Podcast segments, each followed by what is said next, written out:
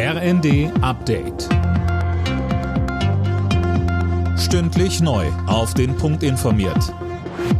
Ich bin Tom Husse. Guten Abend. Im Tarifstreit des öffentlichen Dienstes wird in Potsdam gerade weiter nach einem Kompromiss gesucht. Nach den Gesprächen gestern endet dann heute die zweite Verhandlungsrunde. Alina Tribold. Wie die ausgeht, davon hängt dann wohl auch ab, ob wir uns weiterhin auf Warnstreiks von Beschäftigten von Bund und Kommunen einstellen müssen. Vertreter der Arbeitgeberseite hatten gestern schon gesagt, dass sie mit einer dritten Verhandlungsrunde rechnen. Die Gewerkschaften wollen für die 2,4 Millionen Beschäftigten hier einen Lohnplus von mindestens 500 Euro rausholen als Inflationsausgleich. Die kommunalen Arbeitgeberverbände halten das finanziell für nicht machbar.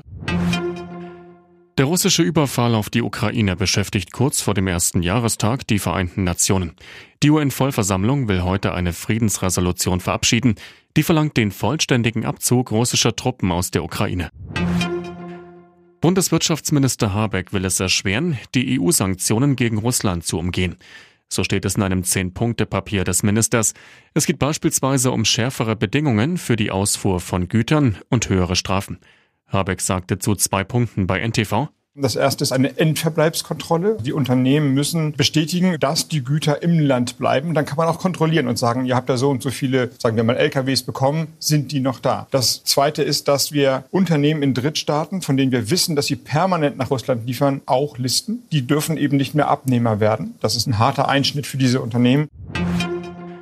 Wegen Sicherheitsbedenken müssen Mitarbeiter der EU-Kommission die chinesische App TikTok löschen.